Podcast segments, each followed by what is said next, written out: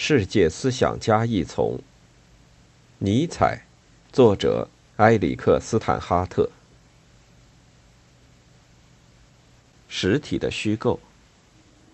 自我是一个单一的整体的事物。基督教柏拉图主义命名这个自我为灵魂。灵魂，根据基督教柏拉图主义，是一个原子。物质原子是投射到思想之外的感觉的混乱之中的灵魂原子的外在化，但灵魂原子是一个谬误的自我解释，因为物质原子是一个谬见的投射版。在将原子作为现象背后运行的原因来安置时，科学家仍旧确信那个迷信的万物有灵论的信念，在现象背后存在着灵或人格性的存在。对原子的信念仍然是一种拟人化，因而现象背后的这个世界，这个客观世界只是主观世界的一个投射版，它是科学家的自我意识的投射版，并且它完全相同于较早的、更为明确的拟人化的解释或透视，是一幅宗教的世界图景。唯物主义的物理学的世界图景和主观的世界图景没有本质的不同。它仅仅是以更广范围的感觉，但仍旧是以我们的感觉来做解释。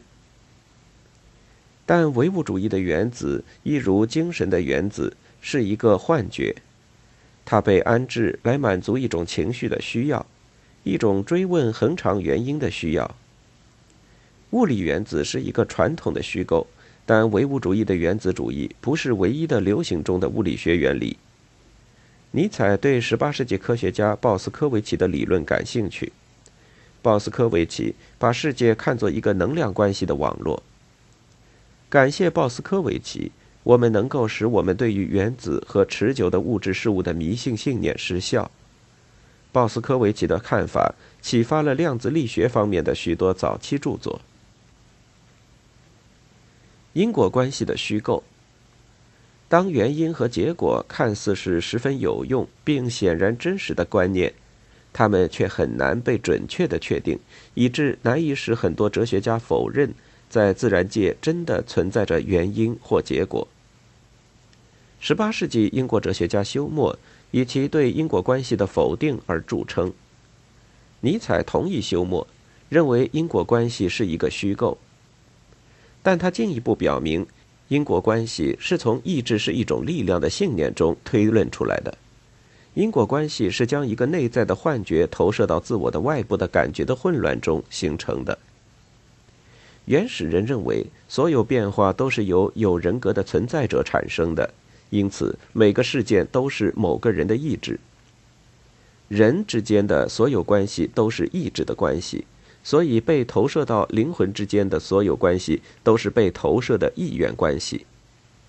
意愿的被投射的版本是原因和结果，因而科学的世界观及现象视为力所吸引或排斥的原子的观点，仅仅是古老的迷信的宗教看法的一个被投射的版本。这种宗教的看法认为一切事物皆是人或自我，而唯一的力是意志。对意志的信念，根据尼采来说，是一种幻觉，它是又一个思想的自我误视，它是一个心理学上的虚构。内部世界充满了幻象和虚假的启示，意志是其中之一。意志不再移动任何事物，因此就不再解释任何事情。为此，原因和结果不过是传统的虚构。一个人不应该错误地把原因和结果这两个抽象概念具体化，如同自然科学家所做的那样，并且像他们那样使思想自然化。这些科学家根据盛行的机械的愚笨这样做，他们竭力挤压催促原因，直至其产生结果。一个人应该仅仅把原因和结果作为纯概念来使用。那就是说，作为传统的虚构，其目的在于指称和交流，而非解释。尼采最终表明：一、事物是人的自我的投射；二、力是人的意志的投射；三、上帝是夸大了的人的自我的投射；四，上帝的意志是夸大了的人的意志的投射。因此，根据万物有灵论宗教的迷信的透视，我们将夸大了的心理谬见、自我和意志投射到宇宙当中，并因此我们在自然现象的背后想象一个人类社会。自然的规则和规律，对刺激的无意识的规整，产生了同一事件的反复再现。无意识的心灵不关注细节，它抹杀区别，因而看似同样的系列在重复它自身。心灵发现了闪电打雷的规律，因为它从一切特殊发生的闪电和打雷之中抽象出一般。这种抽象使事件的行动路线成为可计算的，一个事件的可计算性，根基于同一事件的反复再现之中。同一事件的再现是虚构，思想通过将不同等的事物同等化，而将思想投射到其经验之中，因而规律和抽象的数学，也就是可计算的规则，亦是虚构。一个事件如其发生的那样发生，或与其他事件相联系，这样的事实并不允许我们安置这样一个规律。一个系列事件中的规则仅仅是一种比喻性的表达，好似这条规律正在被遵循，这不是一个事实。同样，符合规律也是比喻性的。我们发现一个公式，通过这一公式来解释一种恒常反复再现的结果。我们发现其中没有规律，更没有一种作为连续的结果反复出现的原因的力。几乎没有科学概念像自然规律概念那么多的背叛他们的拟人化的基础。法律是社会传统。如果我们认为物理学理论所定的物体服从法则，我们其实是在这样考虑它们，好像他们是人类的自我，具有服从立法统治者意愿的自由意志。自然规律是迷信，在自然规律的虚构的后面，存在着作为最高统治者的自我，其意志是全能的，刺激上帝。使用自然法则的虚构的任何科学，都陷入魔力的、神学的、社会的和道德的迷信中。原子像是自然王国之中的公民，在这个王国中，上帝是立法者、警察和法官，甚至今天。科学家们经常说，他们不是在研究自然，而是在研究上帝的心智，上帝的律法用数学语言写成。尼采认为这样的极显著的拟人说是荒谬的。上帝是一个拟人化的投射，并且自然法则的观念不过是将人类的社会和道德观念投射到非人类的自然当中。自然亦不服从法律。在自然之中，只存在着必然性，无人命令，无人服从，无人违反。科学理论中充斥着人的政治价值，原子唯物主义是和现代民主政治价值相应的一种世界观。正如一个民主社会是在法律之下的政治上完全平等的个人单元的集合体，因而所有唯物主义的原子在自然律之下都是机械的平等的。我们应该认识到，这样的科学是从人性的太人性的透视来对世界做出解释。尼采拒绝牛顿机械论的科学，世界不是一台机器，它无疑不是为着某个目的而建构的，而称之为一台机器，向他表示了太大的敬意。一神论者用世界是一台机器的观念来如此的表明他们关于上帝的理论：世界是一台机器。每个机器有一个设计者，因而这个世界有一个设计者，即上帝。这个谬见当然是一神论者混淆了秩序和设计。尼采的怀疑论的科学哲学说明机械科学是如何从我们的心理学推论出来的。机械理论所有的预设，物体、原子、重力、压力和张力，都不是自为的事实，而是借助于心理的虚构的解释。例如，重力自身没有机械的原因，因为它自身是机械论的结果的基础，因而重力不得不具有某种其他的根源——意志。问题不在于重力是一个心理的虚构，毋宁说，问题在于重力和虚无主义的基督教神学相关联。牛顿把空间、时间看作上帝的感觉中枢，因而宇宙的推动力是上帝的意志。但那是虚无主义的。科学无论如何先进，无论被抽象的数学如何高度公式化，最多仅仅是一种尽可能忠实的赋予事物以人性的企图。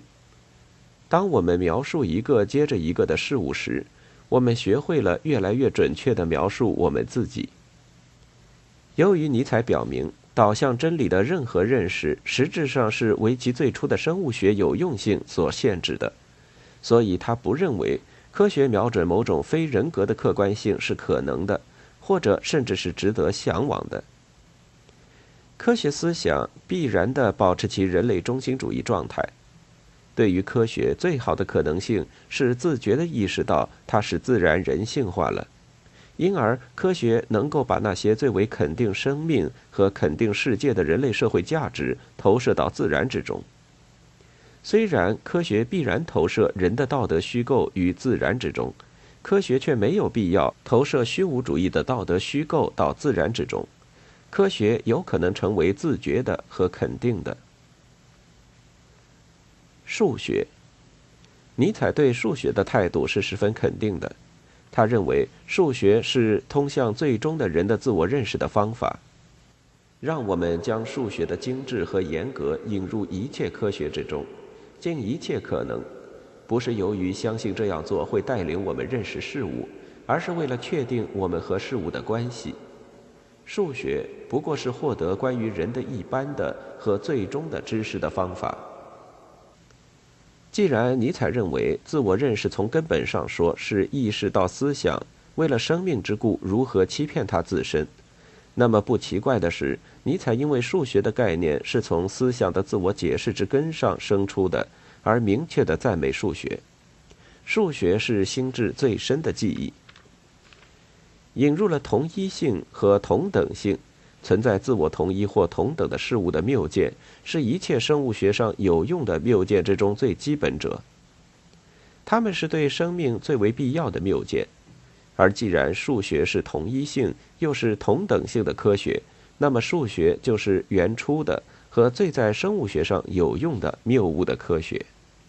数的法则是在最早普遍的谬见。存在着各种各样同一的事物，但事实上不存在任何同一事物，或者至少存在着事物，但不存在着事物的基础上发明的。关于多的假设，总是假定存在着某事物，某事物重复的发生，但这只是谬见统治之处。甚至在此，我们发明出并不存在的实体统一体。对于不是我们的观念的一个世界，数的法则是完全不适用的。它们仅仅在人类世界中有效。做数学上的思考，即是以这样一种方式，最原始的生命形式无意识的思考所用的思考方式，有意识的思考。原初的活物是在宇宙之中自我再生产的首批事物，它们是原初的重复再现的同一势力。数学思想直抵无机物之中的生命的真正起源。数学是纯粹自欺的科学，对于纯粹形式的抽象的对象构成的数学世界的研究，能向有意识的心灵揭示出无意识的心智活动的最深的心理机制。自我认识要求对这些心理机制有认识，这就是为什么说数学是通往最终的人类自我认识的方法。在现代西方文化中，用艺术来反比数学是很时髦的。如果尼采是对的，那么这种反比就是错误的。根据尼采，数学研究的是人的生命的最艺术的和最富于想象力的力量。数学研究形式给予的能力，这种能力赋予想象力的将结构投射到事件的混沌之中。数学的想象力是一切想象力之中最艺术的。具有重大意义的是。尼采表明，数学的思是最危险的一种思，正是因为它揭示了存在的境况。存在的境况使得思自身在宇宙中成为可能。当思想做数学上的思考时，思想在它的真正的极限处思考。那个极限是危险的，因为恰恰是当思想思考其存在的起源之时，将其存在当作好像就是起源，是最具诱惑力的。在研究数学时，思想冒了最大的自欺的危险，因为思想很可能认为思想是存在的根源，而不认为存在是思想的根源。对思想来说，最大的危险在于，禁欲主义的超自然主义使用数学思想来证明其鄙视性的合理性。当思从事数学时，意识有途径进入同等化和同一化的认知操作。因而，当思把价值归属于被数学所揭示的抽象对象的系统之时，意识正在把价值归属于最深的和最重要的认知操作。这个认知操作具有最大的生物学上的有用性，并且因而对于人的生存是最为必要的。如果禁欲主义的超自然主义令数学败坏，它就已经令一切认知都败坏了。当数学被诠释为虚无主义的时候，思自身被诠释为虚无主义。不幸的是，尼采认为这恰恰是已经发生的事情。柏拉图主义是用虚无主义的价值标准对数学之思的败坏。超自然的世界、实在的并且真实的世界，是抽象的数学对象所构成的世界。以新价值观重新评估价值。将虚无主义的否定转变为狄奥尼索斯式的肯定，不得不从数学思考的意义的价值重估开始。数学不揭示真实的世界，数学不给予我们通往任何上帝之眼之观的途径。数学必须被重新理解为狄奥尼索斯的艺术。当他开始意识到他自身是作为一个感性过程，他就能够变得肯定世界和生命。狄奥尼索斯的数学是具有庄严风格的数学。狄奥尼索斯的数学避免了虚无主义的自欺。这种自欺认为形式的对象点、线、面、数实在的存在于某个真实的彼岸世界。相反，他肯定我们最深的信条：存在着自我同一的事物，这些事物分成不同的种类是真实的。是因为这些信条具有最大的生物学上的有用性，具有最大的力量。狄奥尼索斯的数学把真理意志和生命意志结合，代替在其根源上压抑存在的生命力的是，狄奥尼索斯的数学增强了那个生命力。